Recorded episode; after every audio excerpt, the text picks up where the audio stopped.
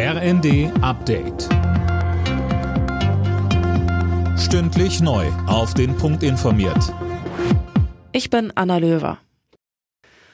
Die Grünen haben auf ihrem Bundesparteitag in Bonn für den vorübergehenden Reservebetrieb von zwei süddeutschen Atomkraftwerken gestimmt. Neue Brennstäbe sollen aber nicht beschafft werden. Für den äußersten Notfall stimmen wir zu, eine zeitlich begrenzte und strikt überwachte AKW-Reserve zu schaffen, heißt es in dem Beschluss.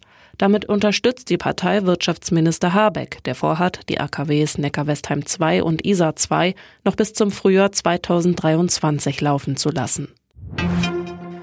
Flugreisende von Eurowings müssen sich wieder auf Einschränkungen einstellen. Die Pilotenvereinigung Cockpit hat für kommende Woche erneut zum Streik aufgerufen. Mehr von Daniel Stuckenberg. Cockpit hat die Tarifverhandlungen mit Eurowings erneut für gescheitert erklärt. Deshalb wird ab Montag gleich für drei Tage bei der Lufthansa-Tochter gestreikt. Cockpit fordert eine Begrenzung der maximalen Flugdienstzeit der Piloten und eine Verlängerung der Ruhezeiten.